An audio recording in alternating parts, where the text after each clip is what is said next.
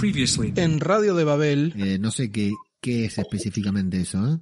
Soy de Super Soldado. Lo anotamos, lo anotamos para el episodio 13. Con otro momento de estos de lanzamiento crítico y van a salir disparados hacia otro lugar en el tiempo. No creo que se queden los 13 capítulos en el 31. Para vos va a haber más, más viajes en el tiempo entonces. Radio de Babel.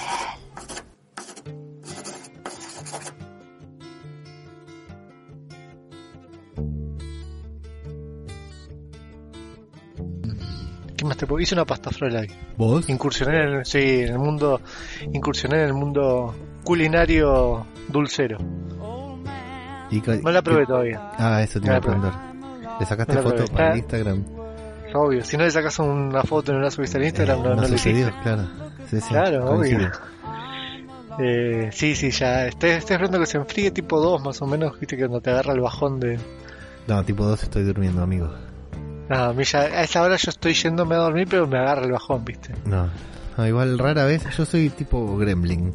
Rara vez como algo después de las 12 de la noche. Yo todo lo contrario. Yo soy, yo soy un gremlin entonces. Rara vez, eh, rara vez. Rara vez como algo después de cenar. Pero puede ser que si la noche es larga, igual mi noche es larga, no sé, hasta las 23.15, ¿no? Si la noche es larga, que coma algo, pero es muy raro. Es muy raro. Puede ser por choclo si estamos viendo algo.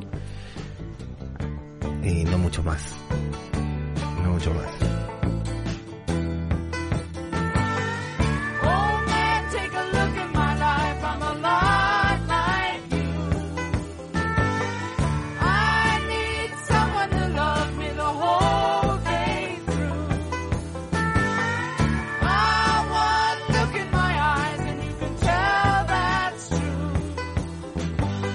Yo me estoy dando cuenta que estoy muy viejo porque mi, mi panza, mi estómago ya no es el mismo de antes. Yo antes a la noche te comía, comía, lindo. Comía fuerte. Hoy por ahí a veces me tengo que tomar un té después de comer. ¿Y sabes cuándo me doy cuenta que, de que estoy mal? Cuando a la noche tengo acidez. Claro, ¿viste? La acidez, yo antes no tenía acidez, que es- esto es algo nuevo en mi vida. Bueno, yo hace un tiempo atrás dejé de tomar mate a la noche, justamente, no por acidez, pero sí porque era demasiado, era un exceso. Yo sí tomo mucho mate a la noche, después a la- a la- mientras que estoy durmiendo me despierto muchas veces para, para hacer así Bueno, es- ese es un, un problema también. prefiero no tomar. Uh, pará que me viene una notificación importante, ¿eh? Para el Uy. podcast. Uh, pará, no me digas. Sí.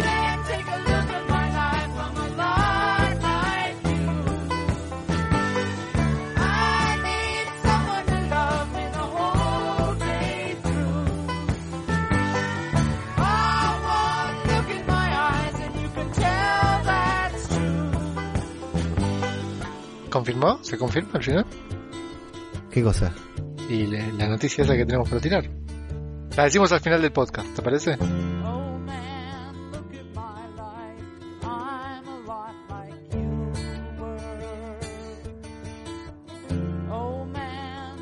¿Se confirma entonces? ¿Te- la- te- ¿Tenés ahí la data exclusiva? La estoy recibiendo en este momento. Bueno, empecemos con el podcast y de última le tenemos al final. Las fuerzas épicas de la luz y la oscuridad se han enfrentado. Y para bien o para mal, esa es la realidad en la que nos toca vivir. Así que decidimos grabar un pequeño audio en caso de que mañana no podamos hacerlo. Porque eso es lo que hace un héroe. Parte del viaje es el final. Tenemos un plan. Dos micrófonos, dos personas, un programa. Este es el podcast de nuestras vidas y lo vamos a grabar. Cueste lo que cueste. Cueste lo que cueste. Cueste lo que cueste. Podcast cinematográfico de Marvel.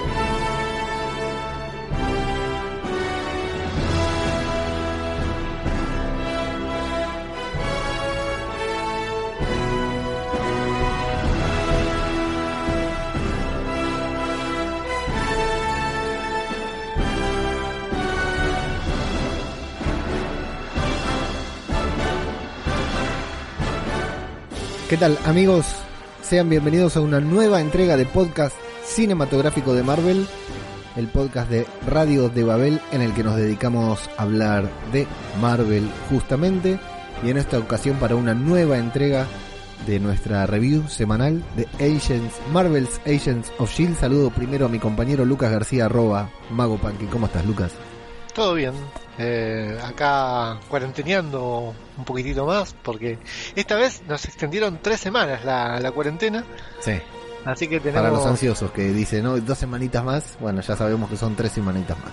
Bueno, son tres semanas en las cuales tenemos más tiempo para ver más cosas de Marvel y esperar cosas nuevas de Marvel. Que por suerte últimamente están saliendo muchas, muchas noticias de Marvel. Sí, se está moviendo, ¿eh? Hoy nos avisaron que... ¿Qué nos avisaron, Lucas, hoy? Primero que se reactivaron todas las filmaciones, aparentemente. Eh, tenemos... Zarpado eh, estos yankees, ¿eh? ¿Cómo, cómo? Zarpado estos yankees, no le Sí, no les. ¿eh? les interesa nada, así que, bueno, decidieron comenzar, continuar con... ¿Y cómo nos enteramos además, no? Porque fue gracias a que estaban invitados Paul Bettany y mm, Elizabeth Olsen a los Tampa Bay Comic Con y cancelaron su... En realidad era virtual, ¿no? Todo, pero cancelaron de que no podían, no iban a estar presentes de forma virtual, por Zoom, por Skype, digamos. Y... Porque tienen que filmar. Bien, eh, Así son que reshoots. un- Wanda- Claro. Recordemos que WandaVision ya está terminado, pero tienen que firmar reshoots. Exactamente. Y después también se confirmó, va, confirmó no, eh, este Charles Murphy, no sé quién será. El nombre. A mí me- suena a Robocop. Sí, sí, sí, es, es- es Murphy, Murphy, Murphy. Eh, bueno, se ve que es alguien muy, mu- mucho de ahí adentro de Marvel y tiró con que para una segunda temporada de Falcon and the Winter Soldier hay que cambiarle el nombre a la, Sí. Dijeron, es un nombre muy largo, tenemos que ponerle otro nombre. Eh, en realidad no, lo que quiso decir fue otra cosa, que seguramente uno de esos no va a estar más. Y ya se venía diciendo esto, creo que lo Mm. habíamos mencionado en Sí, no lo digamos, podcast, pero sí, no lo digamos. eh, o lo habíamos mencionado por las redes, la verdad no me acuerdo muy bien. Sí, debatimos mucho en el grupo de Telegram, pero sí. Eh, así que, opa, ¿es una bomba? Puede ser, puede ser que sea una bomba. Después otra cosa, y eh, el que revolucionó las redes y todo, hablaron todos de él, no fue este Anonymous, no, no, no. Fue Ivan Peters que se fue eh, a Marvel a, a- a cerrar, se ve, un, un trato para aparecer en WandaVision. Y se fue rapidísimo, muy rápido Sí, por ahí. se fue muy rápido. Em, así que estará en WandaVision el, el ex Quicksilver del mundo de, de Fox, de los X-Men. Y parece que lo dieron, eh, lo dan como un hecho, ¿no? El tema es que hace, para, para si hay algún neófito de Ivan Peters, además de romperla toda en American Horror Story, eh, es el Quicksilver del universo Fox de X-Men. Exactamente, exactamente. Mismo hice una encuesta yo en, en Instagram Sí, para ver qué onda, si quién lo quería, a quién quería más, si a Ivan Peters o a eh, eh, Aaron Taylor Swift. No, Sí. no es Taylor Swift, es Johnson. Eh, y ganó él, por muchísimos votos. Sí, ganó él. sorprendente, ¿eh? Eh, se ve que la gente lo quiere mucho y la verdad yo también. Es un Quicksilver mucho más, mucho más divertido, mucho más. El personaje es otro. eh, y además, bueno, no se murió, ¿no? Sí, fundamentalmente está vivo, sí. Y es mucho más carismático que... que... mm, Aaron, Aaron, Taylor. Aaron Taylor Johnson. ¿no? exactamente. Y Sí, tuvo sí, más películas para tuvo más películas para para ganarse al, al amor del público. Eh, otra de las noticias, eh, el, el actor que a vos tanto te gusta, eh, J.K. Simmons, eh, Sí. anunció en una entrevista de que eh, él firmó por otras dos películas más eh, con Marvel. Con Marvel. Eh, o sea, esta, la que, la que firmó con Spider-Man. Mirá que, o sea, el contrato, es- eh, por más que haya estado. ¿Cuánto estuvo? ¿Cuánto precio? ¿30 segundos? Sí, 15 segundos ya es Nada, un contrato, sí. ¿no? Eh, o sea, eso ya es una, una participación en una película para él. Y firmó por otras dos más, así que buenísimo que lo vamos a seguir viendo. Eh, bueno, y otras muchas más noticias, ¿no? Eh, el se está director- moviendo. En, en Argentina no, pero el mundo se está moviendo. Simon Kingberg, ¿sabés quién es Simon Kingberg? No. Es el director de Dark Phoenix y otras tantas garchas. Ajá. Eh, dijo que tiene ganas de trabajar con Marvel para una futura película de los X-Men. Muchas gracias. Nosotros no tenemos ganas de que trabajes para Marvel. Muchas gracias por, por ofrecerte. Deja Ahí el te la- currículum ahí- ahí acá. está. Eh, ahí tenés la Nosotros te puerta, llamamos. fíjate que, Sí. que te golpee bien en el culo cuando te vayas. Nosotros Eh, te sí, llamamos. Así de una, me encanta cómo se postulan, ¿viste? Eh, Marvel, estoy acá, ¿eh? Vamos, Punky. Yo quiero bien, interpretar. es, es lo que hay que Yo hacer, quiero- ¿no? Yo quiero- Más o menos lo que hicimos nosotros, ¿no? Yo con AMC hace poquito y cosas así, ¿no? Vamos, Punky, acá. Yo quiero interpretar a Adam Warlock. Muy Eh, bien. Bueno, cualquier cosa que te busquen en IMDB, ¿no? En IMDb, exactamente. Ahora lo puedes buscar en www.imdb.com barra... No sé. IMDB. Google IMDB y listo, ya está. El que quiere que vaya se va a enterar, no hace falta decir demasiado. Lo que sí voy a decir es que nos encuentran en las redes como Marvel Podcast en Instagram, Marvel Podcast guion bajo en Twitter, donde, bueno, en Instagram lo maneja Lucas, el Twitter lo maneja nuestro querido agente Olmoscan, que hoy nos ha enviado un nuevo archivo, un nuevo, un nuevo expediente para aclararnos un poquitito lo que estamos viendo, y que tenemos un grupo de Telegram muy activo, muy copado, lleno de gente, que es t.me barra Marvel Podcast, en donde los invitamos para hablar de Marvel y de tantas otras cosas que ustedes quieran hablar, siempre y cuando nos gust- a nosotros nos guste que hablan de, que hablen de eso. ¿A qué venimos hoy, Lucas? Agents of S.H.I.E.L.D. Así es, se, se estrenó el segundo, 2. se estrenó el segundo episodio, eh, lideró la franja y convirtió a ABC, ABC en Estados Unidos en la ganadora de la jornada. Así que fíjate vos lo que es una cadena chiquita, entre comillas, ¿no? Chiquita, si, si ABC es chiquita que queda para América acá en Argentina.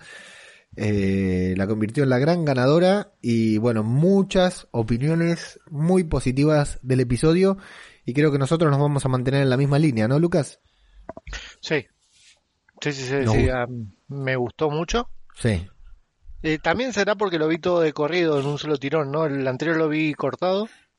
Sí, pero Este tuvo mucho más ritmo que el anterior, ¿eh? El Tuvo anterior a mí me más- gustó, pero este tuvo mucho Tuvo más más ritmo. ritmo. eh, en el anterior todos queríamos a Fitz. En este no aparece Fitz, pero también me gustó. Sí, Y tuvo sus momentos de acción, que me gustó la acción. Fue totalmente distinta a la, a la del la anterior capítulo. Y me está gustando, ¿eh? se está poniendo lindo. Sí, totalmente, totalmente lo que pasó ahora con la trama que les vamos a, a descifrar. Así que bueno, eh, si lo vieron, o si no lo ven, no lo vieron y no lo van a ver, porque recordemos que en casi ninguna parte del mundo lo están emitiendo actualmente, salvo en Estados Unidos y no sé qué otro lugar, pero bueno, eh, el internet eh, veloz que tenemos hoy nos permite esta televisión globalizada que la vemos casi todos al mismo tiempo en el mismo lugar y ya con subtítulos y todo. Así que pasamos a analizar el segundo episodio de la séptima y última temporada de Agents of Shield, titulado, ¿viste el título, Lucas? Sí, me llamó la atención. Después lo entendí, pero Sí, a mí también lo tuve que googlear, ¿eh? Know your onions o conoce tus cebollas. que quiere decir eh, una cosa así como, eh, este sabe lo que hace o yo sé lo que hago, algo por el estilo, ¿verdad? sí, la verdad no, no sabía, pero hasta que lo leí y lo entendí más o menos cuando... cuando no, no entendía a qué iba con ese título. Claro, sí, no, yo tampoco y lo tu- tuve que googlear qué significaba la, la expresión que era es, una, es una expresión yankee. Exactamente, una Acá no la entendemos y, porque no la tenemos. ¿Qué sería? ¿Algo similar a qué? Ah, fuma, fuma. ¿No te gustó esa? Sí, medio viejo, porque bueno, además ya hace rato que no fumo. Spoiler alert. Comenzamos con una muy linda persecución, economizando recursos también, pero bien filmada. Me gustó porque me, me, me remitió a esas películas, ¿no? De, de, de gangsters. Es, que- es que justamente lo hacen para parodiar, Sí, digamos, sí, o homenajear, homenajear claro. esas películas viejas en las cuales, si bien tenemos color, eh, es raro que no lo pongan en blanco Podría- y negro, la verdad. Hubiera sido un No lindo recurso, ¿no? Eh, eh, em, no se hubiese podido distinguir bien el atuendo de, de, de, de, De Daisy, Quake, sí. pero Es bueno. cierto. de Daisy porque en cada, cada toma tiene su, su atuendo que tiene bastante color hinche. Pero linda esa persecución, eh, me, me hizo recordar medio a... Bueno, es una onda medio Chaplin esa persecución. que apaga las luces y se mete ahí en el callejón, ¿no? Sí, sí, sí, sí, pero está Sí. linda. No, no, no está mal, no está mal. Cortita también. Yo lo que pensaba mientras Mac manejaba, ¿no? Un tipo que viene de los 2000 y pasa a manejar ese auto, de- lo, lo, lo dura que debe haber sido la, la dirección, los cambios, eh, la- manejar un, un auto como eso y doblar así de golpe, meterse en un callejón no debe haber sido nada fácil. Está bien que son agentes experimentados, digamos, han manejado cosas peores, ¿no? Pero no podía dejar de pensar en eso mientras iban manejando. Bueno, pierden a la policía con ese ¿Tenían cambios en ese momento los autos? Quiero creer que sí, si no estoy quedando como un completo neófito. Así que doy por hecho que sí, que tenían cambios. Y lo, Eh, lo discuto. A mí me llamó mucho la atención, bueno, cuando se bajan del auto que eh, Dick trata de... ¿Cómo se pronuncia? ¿Dick? ¿Dick? ¿Dick? Dick, Dick. Dick. Dick. Porque Dick me suena A pito. a pito, ¿no? Pero eh, eh, Dick eh, quiere ya hablar a- con, con la nave eh, y utilizan walkie-talkie. O sea, Sí. uno ve toda la tecnología que se llevaron. Tenían una nave que estaba camuflada, no se veía, es invisible la nave. Después cuando están en el interior de la nave vos ves toda la última tecnología. Habían modernizado toda la tecnología de la nave para poder hacer cosas y se llevaron dos walkie-talkies. Sí, dos walkie-talkies que, que... seguramente llevaban una batería AAA. Eh, lo que no sé si habría satélites y todo eso para usar otro equipo de, de comunicación. El Pero está satélite, bien, bueno. el satélite ficción, lo, ¿no? lo puedes poner si querés un, una- un receptor que esté dentro de la nave. Tenés un Sí. dron desde la nave que lo tirás arriba a- al cielo y ya está, ahí tenés el satélite. Sí, sí, aparte de Dick Tracy tenía los relojes, esos intercomunicadores, ellos también podrían tenerlos, ¿no? Pero bueno, sí, usaron un método. Me gustó mucho eso de Dick hablando ahí el, y Freddy riéndose porque dice, amigo, lo tenés, que conectar a tenés algo. que conectarlo, lo tienes que conectar. La verdad que me pareció muy gracioso. Bueno, ahí comienzan a, a especular sobre la entrega que tienen que hacer Freddy porque a Mac hay algo que no le cierra y no le va a cerrar durante todo el, el episodio y lo vemos a, a Freddy ocultar esa extraña sustancia en una botella de whisky y no decirle nada ni a Mac ni a Dick. No, no confiesa su secreto a pesar de que parece que, que confiara en ellos, ¿no? En el anterior eh, capítulo se veía que tenía la tapita con el logo de Shield, de, perdón, de Hydra. Sabes que a mí también me llamó la atención, no, no lo había notado yo. En este lo, lo hicieron mucho hincapié, ¿no? Lo de Hydra. Supongo que no, que no lo habían mostrado porque estaba dentro de ese estuche. Y digamos fue como una, si no lo hubieran mostrado en el tráiler, hubiera sido la gran sorpresa. Pero que ¿sabes qué me parece? ¿Sabes qué me parece? En el tráiler, en el primer tráiler que vimos, estaba ¿La sustancia? eh, esa misma imagen. La verdad que no sé. Puede ser. Sí, estaba, lo estoy viendo Ajá. acá. Claro, o sea, ya sabíamos que era de Hydra porque porque en el tráiler lo habíamos visto, si lo si lo si nos retraíamos al retraíamos, se dice, al tra- Mm. al tra- al primer tráiler que hubo. Conclusión, ya lo habíamos visto. Exactamente. Bien, ahí tenemos el título de eh, Agents of Shield en blanco y negro, como vos lo pedías, bien en blanco y negro todo. Y vemos flashback de May de en la temporada anterior, luchando ahí con, con, con los espíritus en, al- el- atravesando el portal, el portal, y la, vemos el momento en que se, el gato casi me tira el micrófono, y vemos el momento en el que se despierta en 1931. Eh, vemos a Simmons y a Jojo con dos outfits también espectacular. Me encantó el, el look de, de Simmons. Simons de es muy 30. linda, Sí, es sí, muy bonita. Y el acento que tiene inglés es increíble. Eso es lo Es único que no me gusta a mí. Yo, vos sabés que yo con el acento inglés no. No, a mí me, a mí me encanta. No existe un mejor acento que el inglés. Eh, sí, eh, el, el italiano. No, no, no existe un mejor acento que el inglés. Bien, llegan al bar clandestino donde estaban Coulson ahí. Eh, sí podemos destacar algo de 1931. La bala, las balas, una herida de bala no era tan mortal, tan fulminante, porque esta chica, la verdad que la pasó bárbaro. Le metieron un balazo. Coulson la tenía ahí con un trapito hasta que llegó Simmons. Después vino Simmons, la esperó, la operó y al toque se despertó y ya estaba ahí conversando, lo más bien la mina, nada de hemorragia interna, un órgano herido, lastimado, nada, ¿viste? Sí, sí, sí, sí. Fue, fue rápido. Ni Sí. siquiera anestesia ni nada. Nah, claro, nada, en el, usted estaba dormida porque estaba cansado, no había dormido en el, en el tren, en el viaje de ida. Bueno, eh, Simmons opera, Daisy y Coulson especulan, acá me gustó esto, lo que se pone picante, empiezan a especular sobre las posibles consecuencias de salvar o no a Freddy. Daisy parece querer aniquilarlo, querer que, que de hecho se va a mantener en esta postura a lo largo del episodio, mientras Coulson él le dice, bueno, no, pero si impedimos la creación de Hydra, lo que hablamos en el episodio pasado, ¿no? Shield no se va a crear, eh, pero eso no quiere decir, o sea, Daisy le dice, bueno, si no se crea Shield es porque no hace falta Shield, y Coulson le dice, no, pero podemos crear un monstruo peor, o sea, el, el efecto mariposa que generemos puede ser peor, eh, a lo que Daisy le dice, bueno, pero volvemos y vamos a estar ahí para, para pelear, para combatir a esa nueva amenaza, eh, y Coulson dice, bueno, no, recordad que no podemos afectar la línea temporal.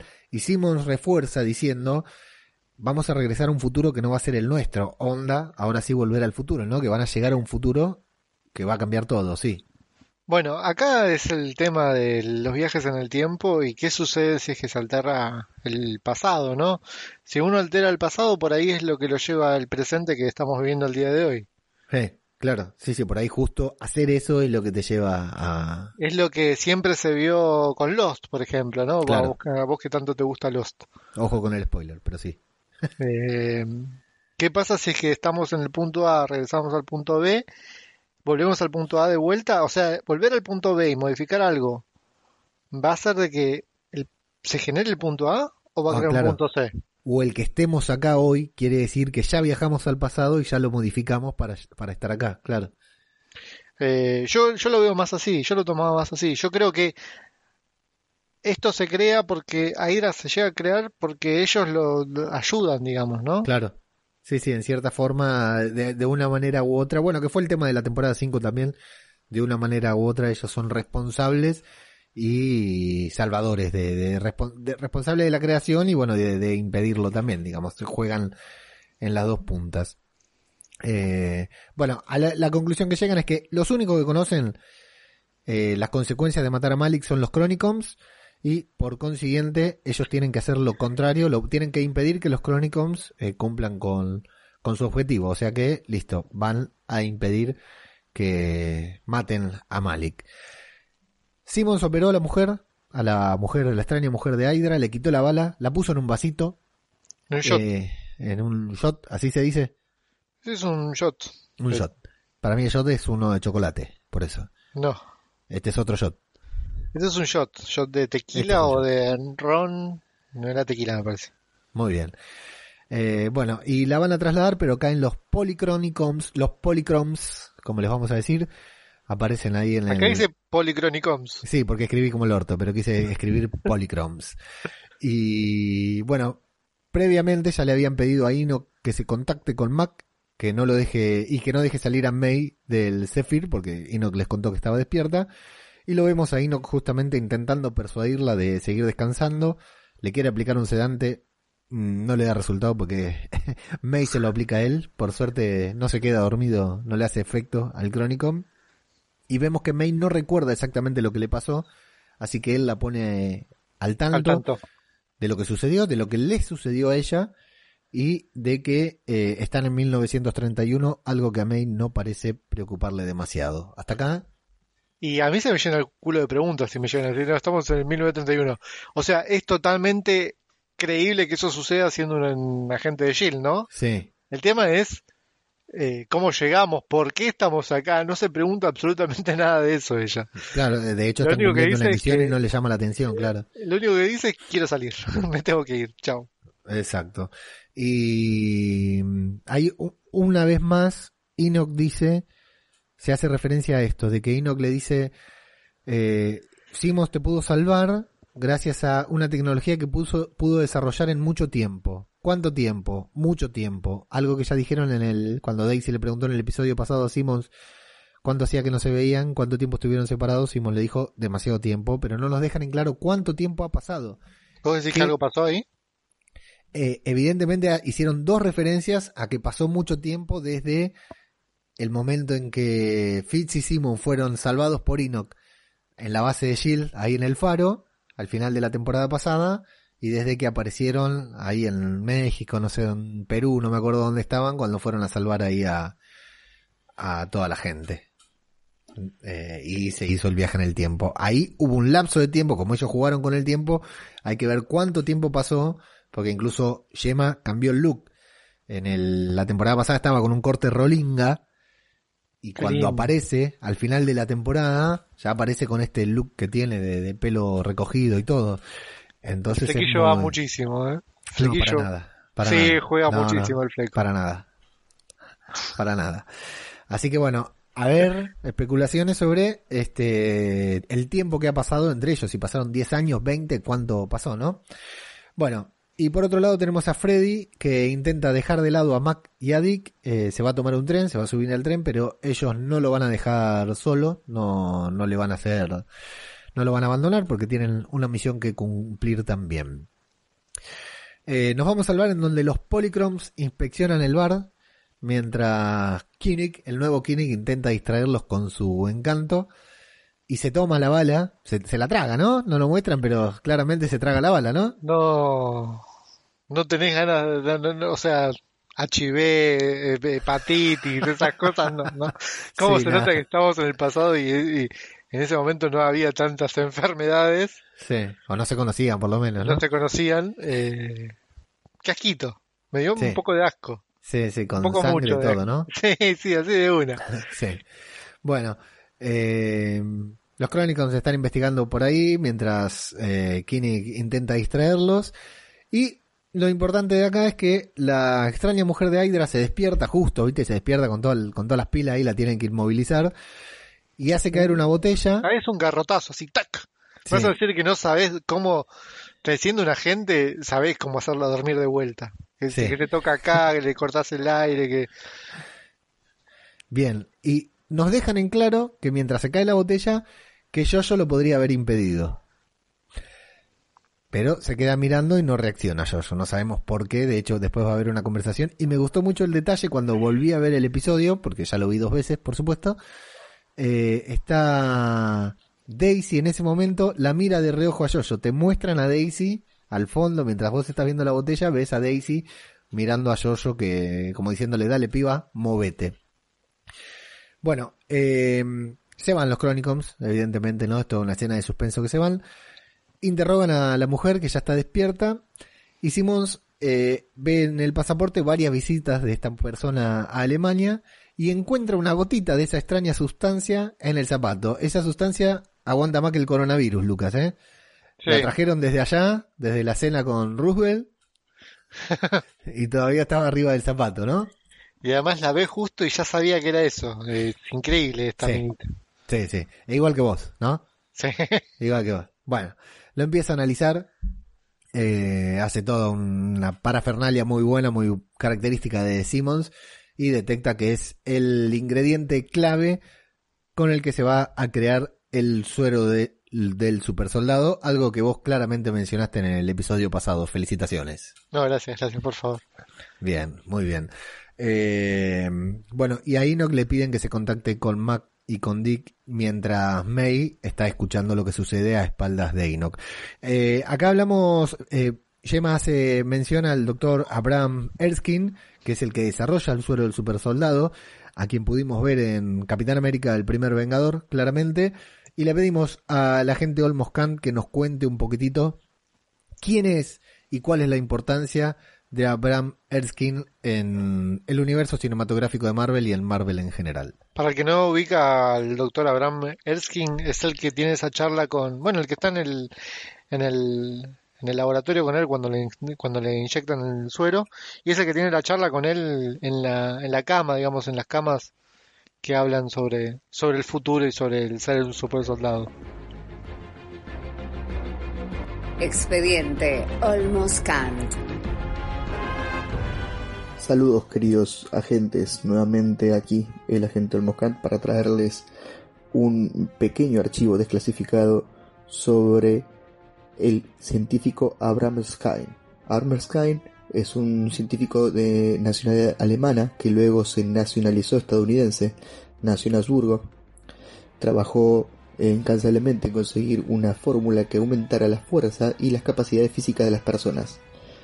Este invento llegó a oídos de Adolf Hitler, quien mandó a un soldado de élite conocido como Johann Schmidt a que lo consiguiera en 1935. Johann Schmidt tomó cautiverio al Dr. Skyn y a fuerza de amenazas consiguió dicho suero que al inyectárselo en sí mismo provocó que aumentara no solamente su fuerza sino también su maldad. Su pelo se cayó, se volvió su piel roja con facciones de calavera, convirtiéndose en el famoso y malévolo Red Skull. De la prisión en la que se encontraba durante la Segunda Guerra Mundial, fue rescatado por la agente Peggy Carter y el comando de los aulladores guiados por Dum Dum Dugan, y también fue rescatado el científico Arnim Sola, quienes empezaron a trabajar para la SSR. Allí desarrollaron el suero del supersoldado que tiempo después fue inyectado a Steven Roger, convirtiéndose definitivamente en el Capitán América. Aunque su labor tuvo éxito, su periodo de disfrute y certificación fue muy corto debido a que luego de el experimento que convirtió a Roger en el Capitán América, un agente enviado por Johann Smith, es decir, por Red Skull, para sabotear el experimento, terminó asesinando al Dr. Erskine. El legado de Erskine quiso ser replicado por Thaddeus Ross, quien intentó fabricar una versión del suero supersoldado, incluso llegando a utilizar en el Dr. Bruce Banner, previo a convertirse en Hulk por la radiación gamma. La vida del Dr. Skine es un paradigma de lo que significa la creación de SHIELD. Empezó siendo perseguido durante la Segunda Guerra Mundial por los nazis, escapó, trabajó junto a la SSR y murió a manos de un agente de Hydra. Bueno, acá te voy a decir, Lucas, que me encantó el momento el- de, la men- de que mencionen a Cráneo Rojo. a Sí, sí, sí, sí, sí, sí, sí. Te digo que aplaudí. me puse muy contento que lo mencionen, que lo metan ahí en... Que se metan nuevamente en el universo cinematográfico de Marvel así de una. Está bueno porque todo el mundo sabe quién es Cráneo Rojo, eh, a pesar de que no hayan vivido la época, porque se ve que es algo, es historia de, de, de Shield, el, un número 101, ¿no? 1.0. De hecho, lo, lo nombra Daisy. Cráneo Rojo, cuando le, le hablan, eh, ¿cómo es que se llama Smith? ¿Cómo es el...? El Agent Bueno, Smith, no me acuerdo. ¿cómo se Sí, llama no, originalmente? No, no, no me acuerdo el nombre de Cráneo Rojo cuando no es Cráneo Rojo. Eh, sí, ah, persona. sí, es verdad, porque él dice el nombre, el nombre original de él no dice eh, John Smith, Jo- Johann Smith, Ahí está. Smith. Perdón por mi alemán, pero Sí, qué bueno que alguien sepa pronunciar alemán acá. Johann Smith. Y, y ahí Daisy es la que dice Red Skull. Así que está bueno que, que sea ella también la que na- no tiene nada que ver con Red Skull y lo, lo reconozca, ¿no? Bueno, eso va a cambiar también, la va a condicionar mucho a Daisy. Mientras tanto nos vamos a conocer la trágica, a bordo del tren, a la- conocer la trágica historia de Freddy, quien cree que luego de esa entrega, o dice, va a poder comenzar desde cero, o sea que, que tiene ambiciones, tiene otras ideas, que su idea es realizar esa entrega, con eso va a salir hecho, suponemos económicamente, y luego de eso va a poder eh, triunfar, va a poder dedicarse a lo que quiere, pero Mac le dice, vendiendo dos vinitos no es que te vas a salvar, así que sabe que algo está tramando, lo interroga, pero no, no dice nada, y de hecho eh, lo que dice Freddy es, no va a ser algo que, que cambie al mundo, que salve al mundo, algo así dice, y los otros dos se miran como diciendo, ni te das una idea, aunque ellos todavía no saben que es de, de, que tiene que ver con, con Hydra directamente, ¿no? Bueno, eh, más, más adelante Freddy de hecho los va a descubrir hurgando en el alcohol y bueno, vamos a tener problemas. Pero mientras tanto, May escucha a Enoch intentando contactarse con Mac y con Dick. Y como ve que no puede, que hay problemas, porque tuvieron, digamos, ahí como una interferencia de señal, eh, quiere salir a ayudarlos porque dice, están en problemas y soy yo quien la- los debe proteger. Si, si es- no estoy yo, están desprotegidos. Recordemos que May no sabe que hay un Coulson por ahí dando vueltas, ¿no? Exactamente. Pero Y- tampoco se asombra en el momento que No, después cuando lo ve, no, no le pasa, no le da cabida para nada. Y a Enoch le preocupa eh, porque May no parece sentir nada. Eh, de hecho, ella se lo confirma, dice, la verdad que no siento nada, me siento normal o mejor. Y me gusta que lo que comienza como una discusión, como Enoch tratando de disuadirla, va a terminar en una pelea bastante bonita de- del episodio. Vuelven a debatir. Sí, Ponele, ponele, no. Sí, eh, sé que tenés tus reparos, pero bueno.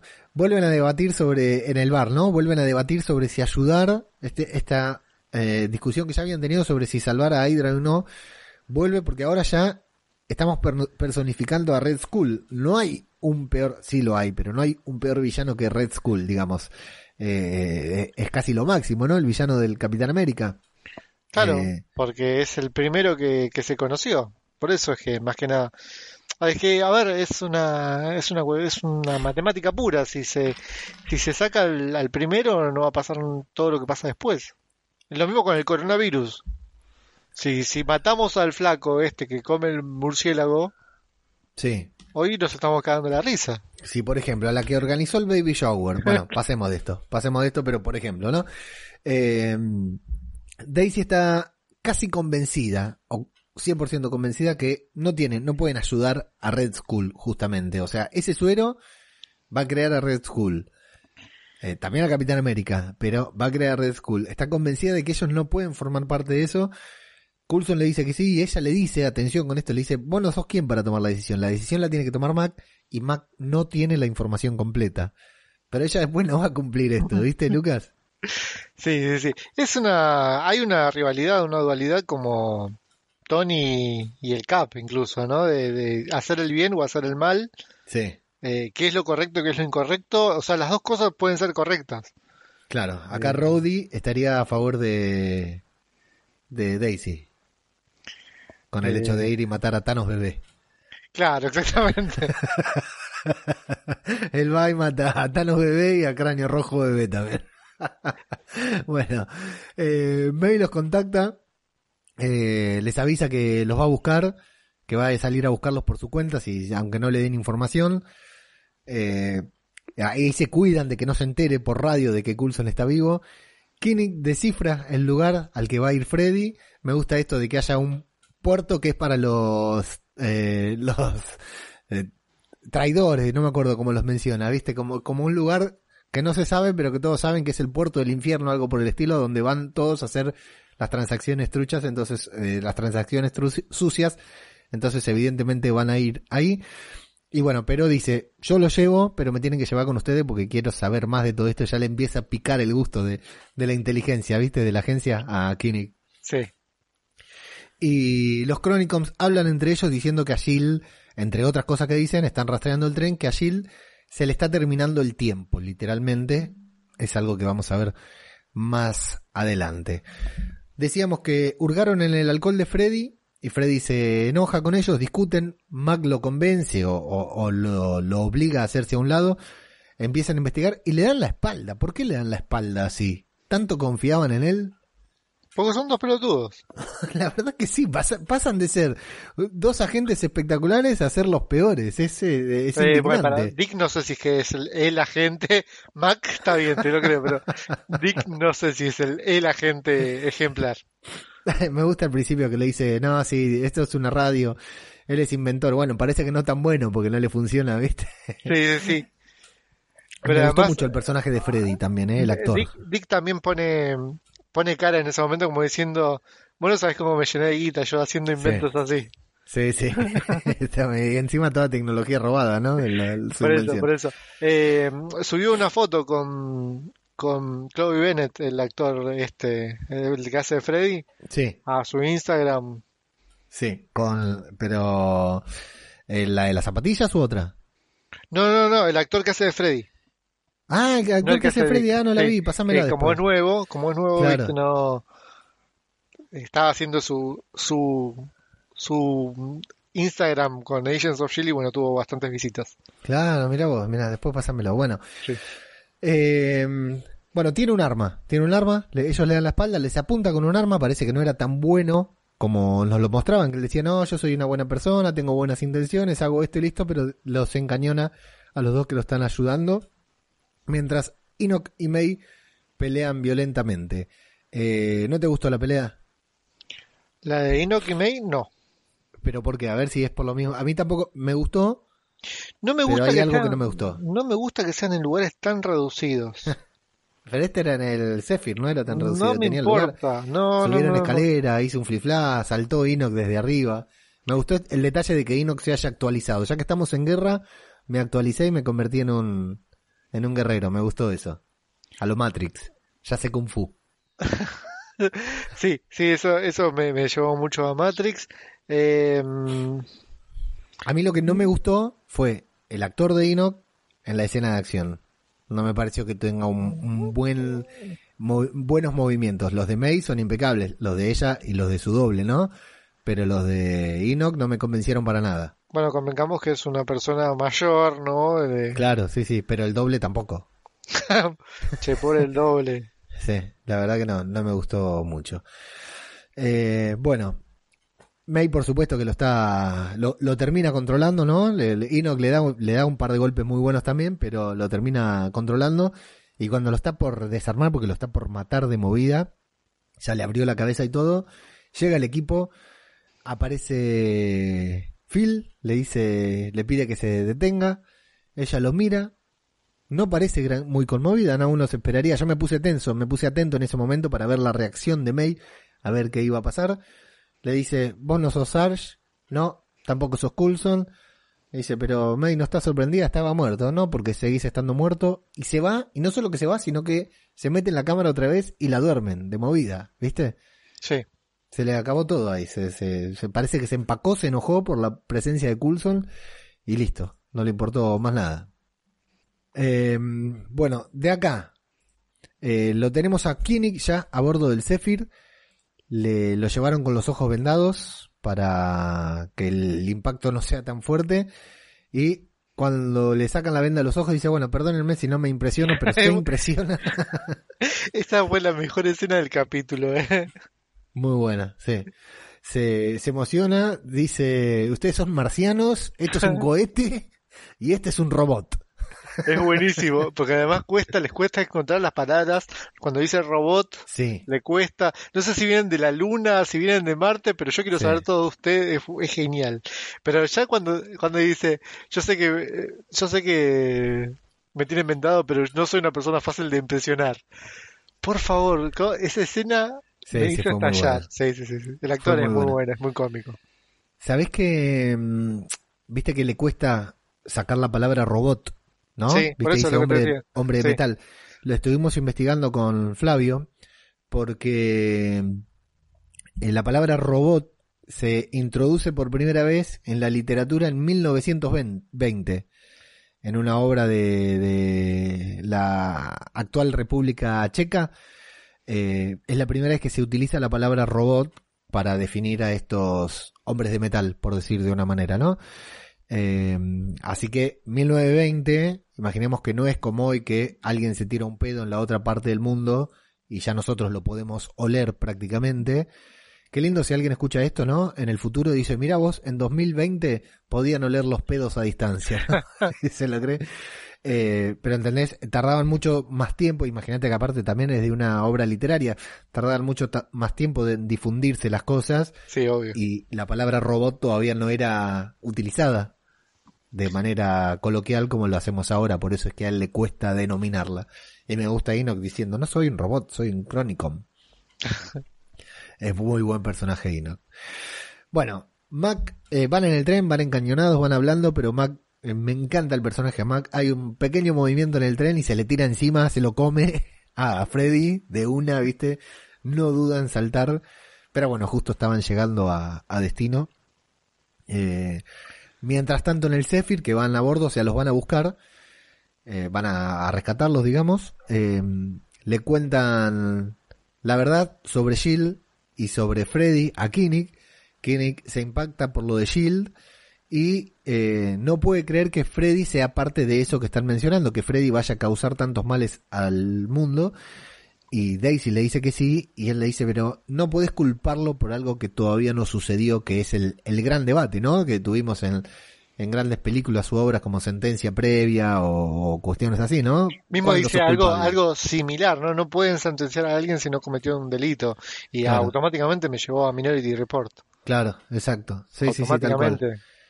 Eh, tal cual, tal cual. De hecho, yo acá me planteaba otra cosa también, aparte, que era que el gran problema de todo era el hijo de Malik. Malik, porque de hecho es algo que, que habían hablado anteriormente, ¿no? Eh, de, el hijo de Freddy, Gideon Malik, es el, el gran villano. Sí. Entonces, eh, no necesariamente Freddy tenía que ser malo para que todos digan, él es Freddy, es un hijo de puta, o que Koenig diga, no, pero ¿por qué?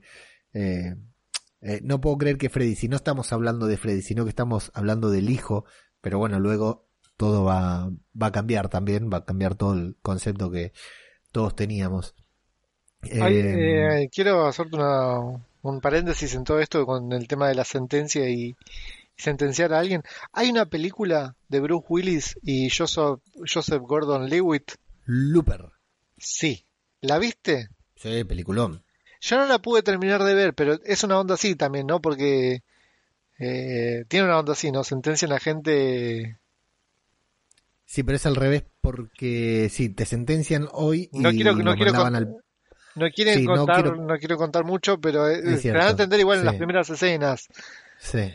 ¿no? Que Eh, sentencian a alguien gran, y- gran trabajo interpretativo de, De Joseph Joseph, Gordon- Gordon-Levitt porque es un actor que todos conocemos, que tiene sus gestos y actúa simulando ciertos momentos de Bruce Willis como para que tengan cier- una similitud por cuestiones que no voy a mencionar ya que lo decís. Ya, ya está. Gran Resulta, no, trabajo. vamos, vamos a contar la película, ya fue, listo. Gran trabajo actoral de Joseph Gordon-Levitt. Resulta, resulta ser de que Joseph Gordon, eh, la gente moría porque caía en un, eh, de la nada, aparecía en un lugar, en un tiempo determinado y la gente sabía que iba a caer en ese momento. Y ellos eran asesinos y lo tenían que matar, nada más. O sea, era como que si a mí adelante aparezca un flaco, de la nada. Yo, siendo asesino, lo tenía que matar. Yo sabía que a tal horario iba a aparecer ese flaco. Y en un momento él ve a alguien, o sea, en realidad es el mismo que vuelve. Sí, el envejecido. Claro. Sí. Eh, un actorazo, Joseph Gordon-Levitt. y una, una de esas películas filosóficas que podremos decir que es una película de acción, de ciencia ficción y que aborda como muchas otras obras de ciencia ficción grandes dilemas de la Todo- humanidad. todo- todos lo queremos porque su, primer- su primera película como director y productor, el chabón se elige a Scarlett para ser su protagonista junto con él en Don Juan. ¿La viste, nunca, Don? nunca la vi, no. Por favor, Leo, mira Don No. Juan. No necesito ver una película que se llama Don Juan. No, no, no, Leo, la tenés que ver. No, no, no. La, no, Leo, la tenés que ver, por favor. Vas a hacer de que rompa la cuarentena solamente para que vaya y te caga trompada. Si hay que ver una escena en particular por Scarlett, la busco. sí, es que la escena ya la recontra remil viste, pero Por eso. no puede ser que no hayas visto. No necesito ver una película que se llama Don Juan, así nomás te lo digo. ¿Cuánto, ¿Cuántos disparos hay en la película? Eh, eh, hay una bomba, en realidad. hay, una, hay una bomba que se llama Scarlett Johansson que está... No, no, no, no, es, es increíble. Escúchame, cuando a Scarlett le llega un guion o la llama por teléfono y dicen, mira, te quiero un director para su primer película, tenés que hacer una escena así. eh, No, y para, bueno, eh, para, no, yo, yo quiero, yo quiero que la veas. eh, yo quiero estar, ser testigo de, de, de, de- de tu cara cuando la veas. pero creo bueno. que la escena ya la vi. Ay, por favor, es de, es de lo mejor que nos dio el Sí, séptimo arte. sí, pero no necesito ver el resto de la película, por eso te digo. No, no, el resto de la película está bastante, bastante bueno, pero es de lo mejor que nos dio el cine, creo yo. Sí, sí, ya la vi mil veces. Sí, sí, yo también. ya la vi mil veces, sí. Y el chabón, el chabón- te das cuenta que el chabón escribió esto, es, Claro. sentó, escribió y dijo, bueno, Tengo que elegir la actriz, dijo. ¿Quién, ¿A quién llevo? ¿A mi novia de la primaria o quién está disponible? y seguramente si le decía que no, Scarlett eh, se iba a Gal Gadot, la que sigue.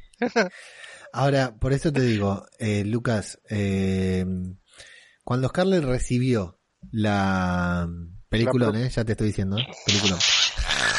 Está para Oscar. Cuando Scarlett recibió el guion y le dijeron, Scarlett, necesitas eh, vas a trabajar en esta película, la va a dirigir este muchacho que es su primera película y también la va a actuar y escribió esta escena. ¿Qué piensa? ¿Entendés?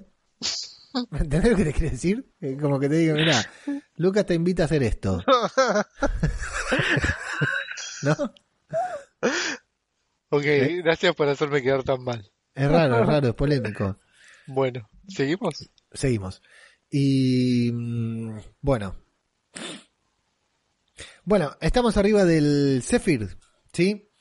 Eh, y empieza a sonar una alarma, una cuenta regresiva aparece en la pantalla, sorprende a Simmons, quedan menos de 17 minutos para que se cierre la ventana de tiempo sobre la que hablamos en el episodio pasado. Yo no lo había interpretado tan así, tan literal. Lucas, vos? Eh, ¿Cómo? Disculpa, no te escuché.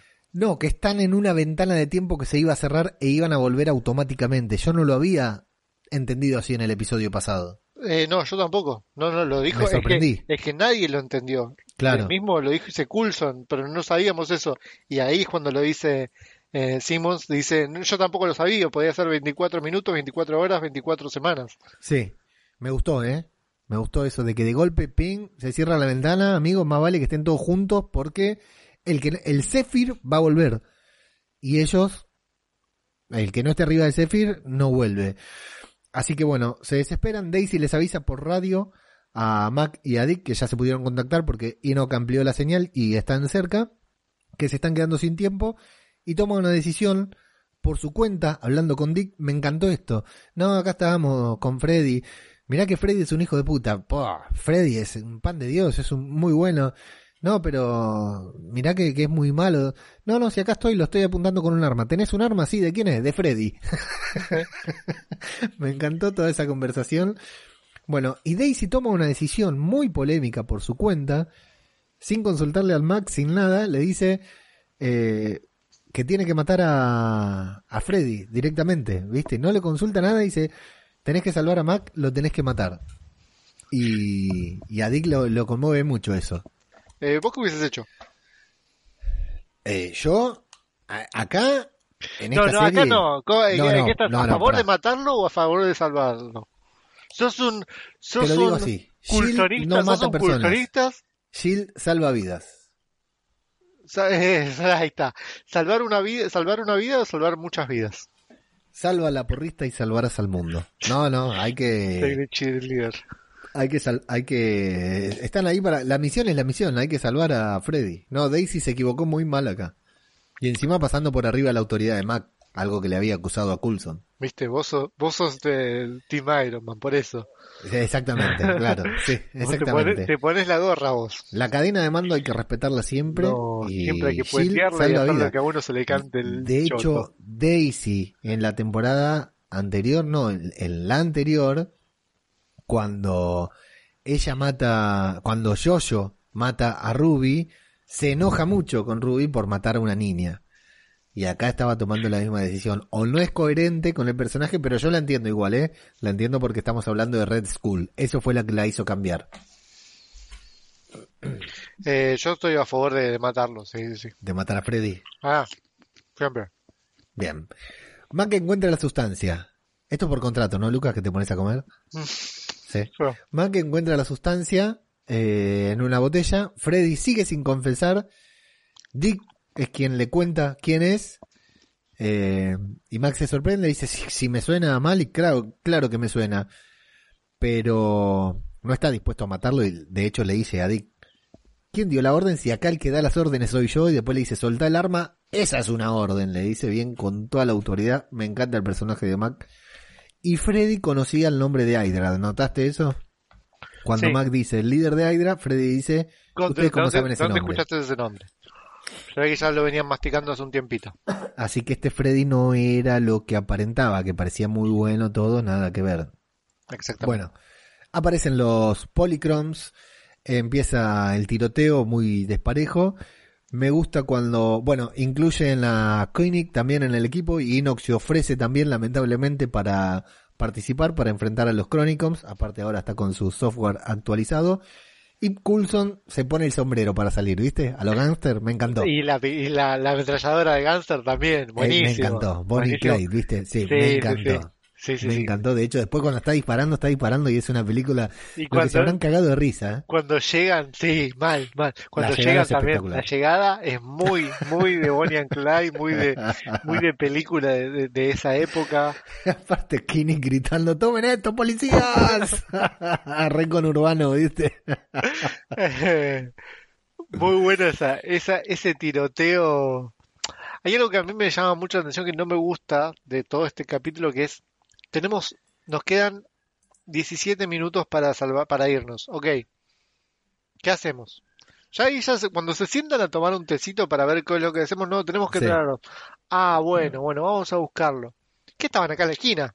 Sí, sí, sí. Porque entre que prendés el auto, ¿no?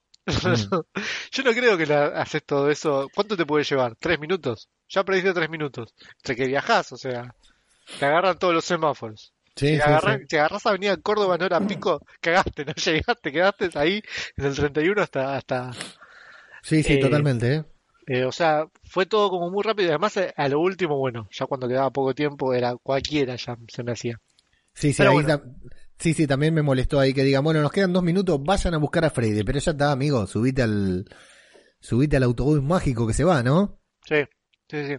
Em, Y de acá quiero destacar la música porque es una versión, la encontré el otro día en YouTube, es una versión especial de la canción de Agents of Shield, adaptada a la época, hecha por Bill McCreary, el, el mismo compositor de toda la serie y que es el compositor de la de Walking Dead también, de toda la música de The Walking Dead, adaptó la, la versión original de la cortina de Agents of Shield, del main team, eh, para a la época, digamos, y está muy buena y sonaba en este momento en el tiroteo yo no me di cuenta, la verdad. que estaba muy interesante. Me gustó mucho el momento de Mac también diciendo cuando Dick le dice, yo no tengo un arma, bueno, habla por vos y se va porque él, sus manos son su propia arma, eso me gustó mucho. Eh, fue muy... A mí me hace acordar mucho a Luke Cage. Cuando pelea este muchacho me hace acordar mucho a Luke Cage. Yo me atrevo a decir que pelea mucho mejor que el Luke Cage de la serie de Netflix. Bueno, Porque el de la serie Netflix, como vos decís, es Luke Cage, me encanta, pero peleando no es muy bueno, sí. Bueno, eh, Kinnick se va a buscar con Enoch a Freddy. eh, y ahí vemos, terminamos de confirmar que Freddy no era tan bueno como aparentaba, que no es que sí, tengo sueños, aspiraciones, voy a cambiar el mundo, sino que realmente tenía la semilla de maldad, podríamos decir, dentro suyo. Le pega un balazo a Kinnick, aunque no lo mata, y se va con una misteriosa persona en un auto que, bueno, No, era la persona con la que se tenía que entregar. le pega es entregar. La, la, la que tenía Que encontrar. Ahí Sí. está. No le tenía que entregar nada. Em, Sí, la sustancia, pero bueno. ¿Cuánto estaba? ¿Tres metros, ponele, de Sí. distancia? Y le pegó el tiro. eh, ahí confirmamos que las balas en esa época no eran muy Eran una efectivas. Sofía, sí. Ah. Eran peor que las balas de Eugene en The Walking Dead. Eh, bueno, los Chronicons se lamentan de que fracasaron en su misión, pero no se preocupan por matar a los de Shield. Dicen, Hydra ascenderá, Shield se creará, pero también están apurados porque su ventana de tiempo también se está cerrando. Evidentemente están en esa misma ventana de tiempo. Y el equipo comienza a correr hacia el Zephyr. Eh, Enoch informa por radio que la misión se cumplió y le dicen, bueno, ahora, tranquilo, ahora que te mandamos allá, vení y vení corriendo. Me gustó no el vamos". hecho de eh, ¿qué hacemos? ¿Cómo, cuando están, están eh, ocultos para que no les disparen? ¿Qué hacemos? No, tenemos que irnos. Y ahí cuando se levanta el pulso y dice, che, no están más. Sí, O sea, ¿hace cuánto no estaban los flacos? hacían cinco minutos que habían dejado de dispararle, sí, decían, era una trampa, sí, flojito. ¿eh? Y aparte, Ellos se dieron cuenta antes que tenían que pirar de ahí porque se les cerraba la ventana y ellos se recolgaron con el tiroteo. sí, Era lo que tendrían que haber sí. Llegaban, los encontraban a Mac, al otro chabón ir a y, y seguían la mierda. Claro, ya, ya ni había chance de salvar a Freddy, claro. No, sí, pues- sí, tenían que seguir. Eh, y aparte, ¿para qué llevaron a Quake? Porque Quake Eh. terminaba todo el tiroteo en un segundito. Y ella misma lo dice. ¿Querés, Sí. que te, ¿Querés que te haga un terremoto? Te hago un terremoto ya. ¡Quiero hacer un terremoto! No, pará, pará, vamos a quedarnos a tiros un rato, lo dice en el guion. Vamos a pensar acá, que- a ver qué pasa, que quedan cinco minutos de capítulo todavía. Bueno, llegan al Zephyr, Lucas. Faltan 30 segundos, pero Simons dice, chicos, la puerta la tenemos que cerrar porque si no, todos corremos riesgo acá. Coulson mira a Mac. Mac baja la cabeza, pero como es el líder y el jefe de Aida, dice, cierra la puerta, se cierra la puerta y aparece Enoch corriendo a los Forrest Gump. Pero, ¿qué pasa, Lucas? Qué momento de tensión, por favor. Durísimo, ¿eh? No, no, te juro, cuando se cierra. Encima no se, cierra, no se llega a cerrar la puerta. No, la puerta queda abierta, pero él no puede llegar, claro. No llega y desaparece el avión. El Zephyr. Y vos lo ves a, a Enoch solito. Sí. Te juro que estuve a punto de llorar, estuve, me sentí re mal. Yo dije, no, y ahora que se caguen los otros. Quiero que Enoch, mi personaje. eh, y él agachó la cabeza, se dio vuelta y no le quedaba Sí. otra. O sea, es verdad, no le queda otra más que vivir en 1931. Sí. Consideró sus opciones y dijo, bueno, estoy acá varado en el tiempo. Lo que no recuerdo exactamente, pero creo que sí, eh, tal vez Enoch ya vivió esa época, porque no me acuerdo cuántos años hace que está estudiando la Tierra él, que es antropólogo. Así que es probable que ya haya vivido esa época también. No lo sé, no lo recuerdo, no tengo la precisión. Y de hecho hay que ver si es el mismo Enoch, otro Enoch por las líneas temporales, lo que fuera. Pero él hace, los, los Chronicons hace Me estás, dice, Miles estás, de años. estás diciendo entonces que puede haber otro Enoch. Eh, de hecho, bueno, ya pasó, claro, sí, sí, que haya otro Enoch y podría haber uno más. Sí, sí, no, no creo que en esta temporada de 13 capítulos vaya a suceder eso. Pero sí, a mí no me pareció tan grave porque tranquilamente ellos vuelven ahora y se pueden volver a encontrar con Enoch. No es que estamos perdiendo a un personaje de la serie. ¿Cómo que vuelven ahora? ¿A dónde vuelven? Eh, ese es otro tema que ahora te voy a plantear. Ese- vamos, vamos a plantear eso ahora. Vamos a con el final. El final, Pará, una cosita de esta escena, del momento que se está cerrando la puerta. ¿Vos también o alguien que esté escuchando esperaba que Enoch eh, fuera salvado por Jojo? Yo grité, lo estaba viendo y dije, ¡Vamos Jojo ahora! Pensando que Jojo en este momento se iban a activar sus poderes y ella iba a ir a buscarlo y lo iba a traer, pero no. sí, yo también. no hizo nada. Sí. Y... Igual para- Jojo eh, tiene super fuerza también. No, bueno, pero lo puede traer arrastrándolo. No, porque es peso muerto, no, no. Es un robot, pensaba eso. Mm, No descarto que ya lo haya hecho en alguna escena, ¿eh? ¿Lo hizo alguna vez? ¿Cuántas habría veces que- No, no sé. ¿Cuántas veces? Yo estoy pensando ya mucho, muy físicamente. ¿Cuántas veces levantó peso una persona? No, no sé, no sé, habría que verlo. Moverla seguro, ¿eh? Moverla seguro. Moverla sí, pero sí. levantarla, arrastrarla No sé, no unos sé. metros, tiene que hacer la misma fuerza y Sí, sí, más tiene que incluso. Tiene que llevarlo a Mac. No quiero que me salte el doctorado, viste, en física que tengo, pero eh, me, me estás obligando. Te lo, te lo doy, pero bueno, yo esperaba que, que hiciera algo yo, yo ahí en ese momento. Eh, bueno, postcréditos. O no No, postcréditos, no, pero no siempre. somos créditos porque es, No, una, es un corte. Ahí hay un Siempre corte. Jill tiene un corte, claro, ahí, sí. Que Coulson dice volveremos.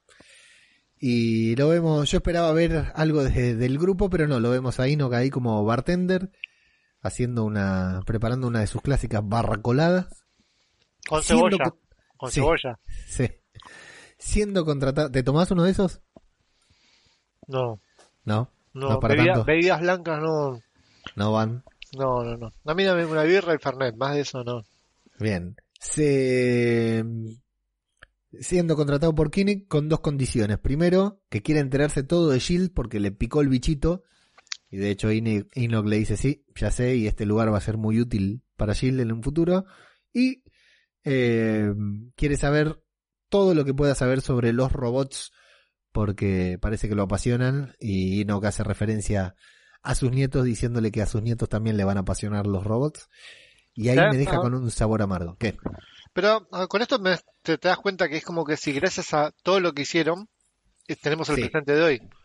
Por Sí. ahí, am, acoso, am, am, coin, coin, co- co- coining, coining, coin- estos nombres de mierda que les ponen, em, no le hubiese pasado nada, no, no hubiese sido quien es ahora, sus nietos, digamos, Sí, sí. eh, si no estaba Enoch en ese momento. Por ahí Es re- es lo que decimos nosotros, el presente es gracias al pasado que crearon ellos. Exacto. Sí, sí. Tranquilamente podría, podría ser esa teoría. Pareciera estar eh, comprobándose con este caso, al menos con Kinnick. Y bueno, Enoch va a estar ahí eh, asesorando y ayudando a que, toda, a que las cosas sucedan como tienen que suceder seguramente. Ahora, el equipo, el Zephyr, ¿a dónde se fue Lucas? Lo sabremos el jueves que viene. ¿Qué, qué, qué, qué opinas? ¿Qué crees? ¿Hay avance ya? Eh, sí, ¿Y por qué no lo vemos al avance? yo ya lo vi.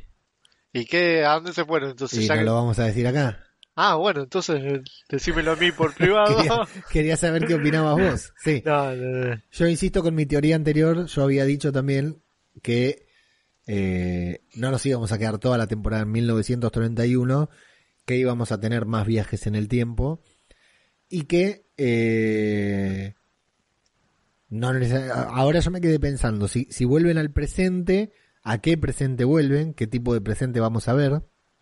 Si habían cambiado algo al brindarle toda esta información a Koenig y si vuelven a otra época, ¿a qué época eh, van a volver? A mí me gusta, dos cosas voy a destacar. Primero, me gusta que no se que hayan quedado en 1931 toda la temporada porque estuvo bueno, pero hubiera sido medio aburrido. Sí. Me gusta mucho que en el tráiler de la temporada solamente hayamos visto cosas de estos dos capítulos. En el tráiler. ¿qué? En los ¿Lo- ¿Lo volviste a claro. saber? Eh, sí, sí, pero no, no, todo lo que vimos, imágenes promocionales, tráiler, póster, era todo de 1931. Ah, no sí. vimos nada del presente ni nada de otra época, suponiendo que viajen a otra época, que pueda pasar que viajen a otra época, que yo ya dije que tenía esperanzas de que viajaran y se cruzaran con otros personajes del, del UCM, aunque sea accesorios. Eh, sí. Eh, estoy. Eh, ya me metí a, sí, no digas a- nada, a no full digas con, nada, el. Con el episodio 3. Ya vi el, El, que no tráiler. quiere ver, el que no quiere ver el tráiler que se entere la semana que viene. Qué linda que está Chloe Bennett en, Sí, en ese tráiler. sí, totalmente. Así que bueno, eh, dos cosas buenas. eh, que, que, que no se hayan quedado en 1931 y que no nos hayan spoileado el resto de la temporada. Le- realmente estoy casi seguro que de los 11 episodios que faltan no nos enteramos casi nada.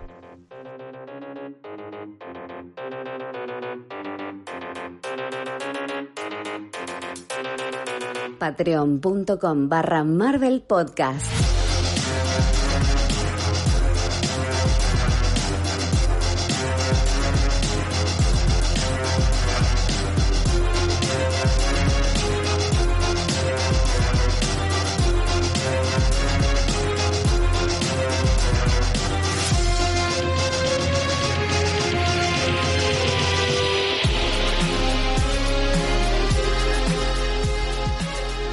Bueno, nos quedan 11 capítulos solamente entonces, Lucas.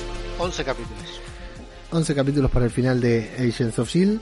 Eh, a mí me gusta esto de, de que se haya mucho, insisto, que hayan cerrado en cierta forma una trama, un arco, y vayan a comenzar con otro.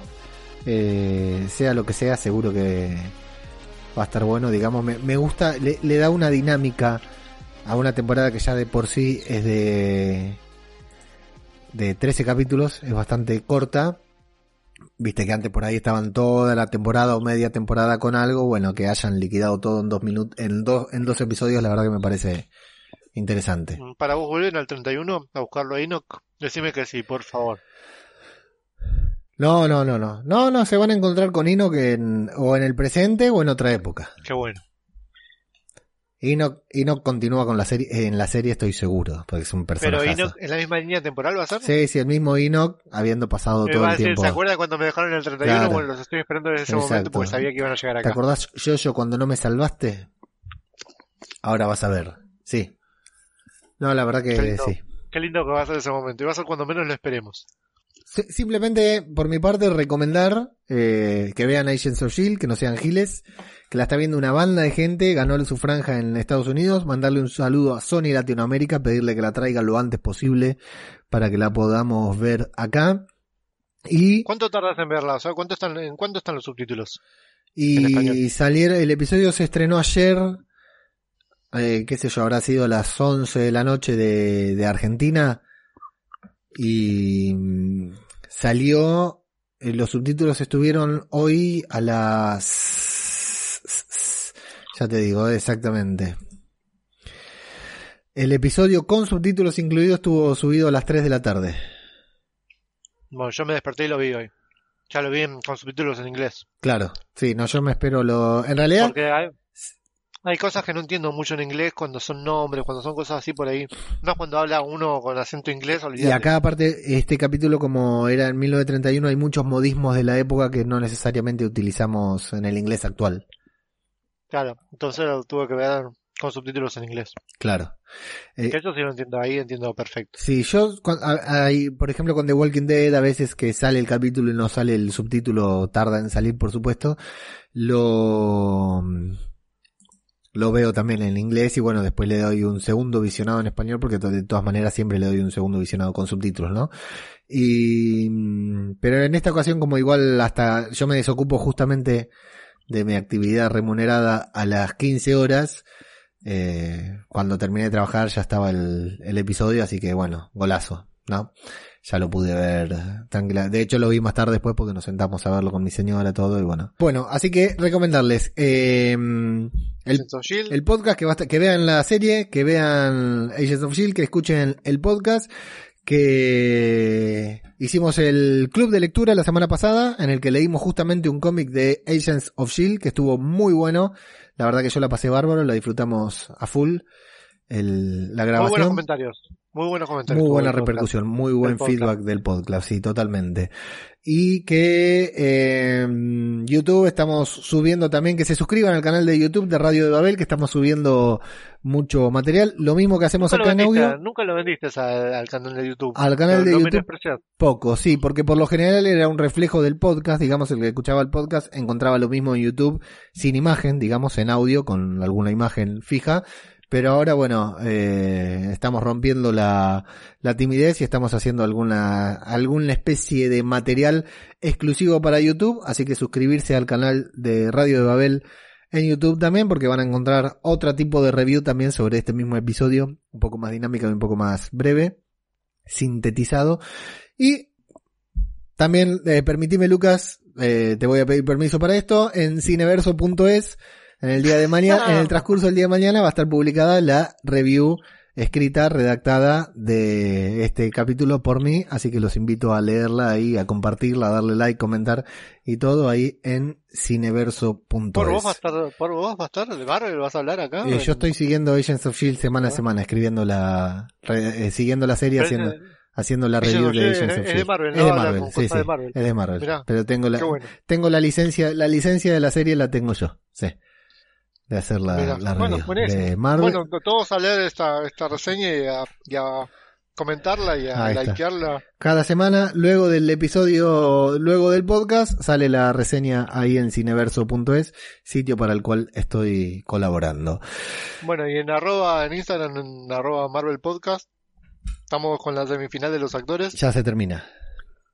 Eh, semifinal ya, ya empezó, ¿eh? ¿Quién Te digo está? que está, pica- está picante. ¿Quién ¿eh? está?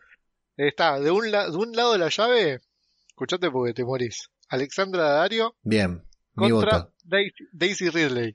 Alexandra Dario. Viene eh, ahí nomás, eh, cabeza a cabeza. Y em, del otro lado, Michael Fassbender contra Jason Statham. Eh, no, y tengo que votar a Jason Statham porque Fassbender ya estuvo. ¿Sabes que cuando estaba buscando las fotos para Jason Statham, em, vi la mujer? O sea, encima puse fotos de, de que están en la entrega de premios. Sí, Una cabeza le saca a la mujer. Es altísima. vos. que él es medio Es bajito. medio él petizo, sí, petizo. sí. Sí, sí, sí. Igual que te importa ser petizo con el lomo que Sí, tenés, sí, ¿no? sí, bueno. con el perfil que tiene, claro. Ni petizo ni calvo, no tiene problema. No, no, no. Tiene problema. Bueno, Bien, arroba Magopanqui, muchas gracias por, por acompañarme. Muchas de nada por invitarme. Y a todos los demás, muchas gracias y hasta la próxima. Adiós.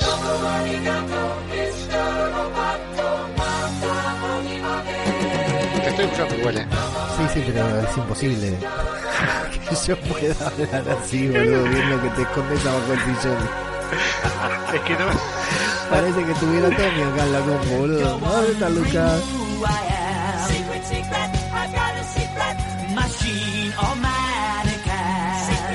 Me gusta mucho también. Eh, antes de bien lo que iba a decir.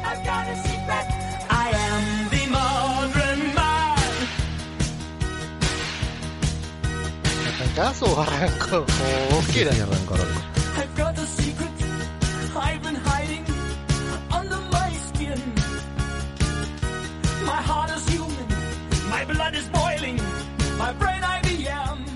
IMDB en IMDB de No Your Te salió por revés. Sí. IMDB. IMDB. I'm just a man who needed someone and someone to hide to keep me alive. Just keep me alive. Somewhere to hide to keep me alive. 80 días, eh, ciento y pico de días vamos a llegar. Cien- 101, 101. de la- Sí, igual le viste que este, este viernes se juntan a las 4 de la tarde. Sí, qué gente de mierda. No, el viernes eso, no sé, no quiero llegar tarde, ¿no? Porque hay que prender los fuegos a todos. para-.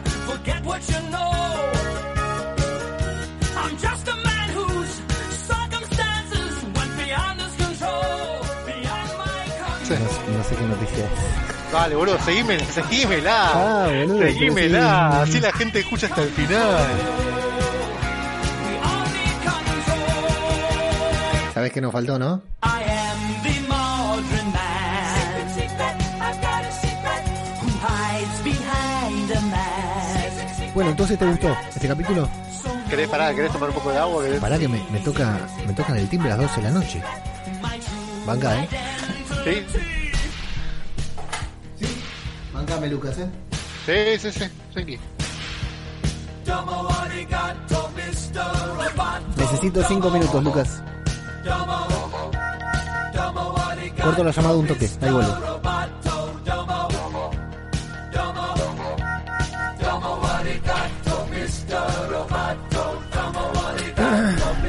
Vino Coto, boludo, a esta hora. No, ¿Sí? me estás cargando. Acabo de bajar a abrir la Coto, boludo. Jodeme que te llevo es increíble. Sí, sí, va a tener que estar. Y además a las 12 y media de la noche. Terrible, la verdad que sí.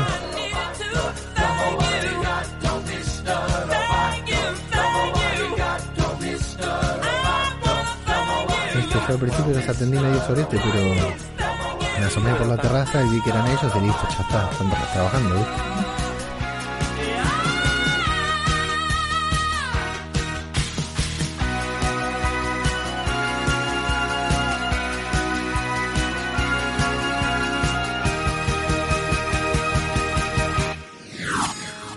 Bueno, por lo menos eh, tenías cosas que necesites urgentes.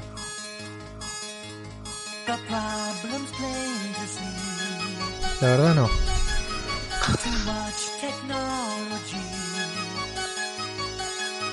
No, no, porque no fue una compra de alimentos, fue compra de otro tipo de mercadería.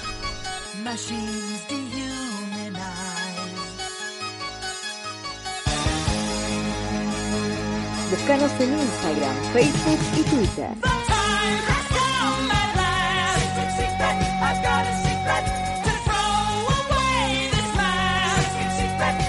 No, no compartas con el mundo. No, no, lo- no lo puedo mencionar.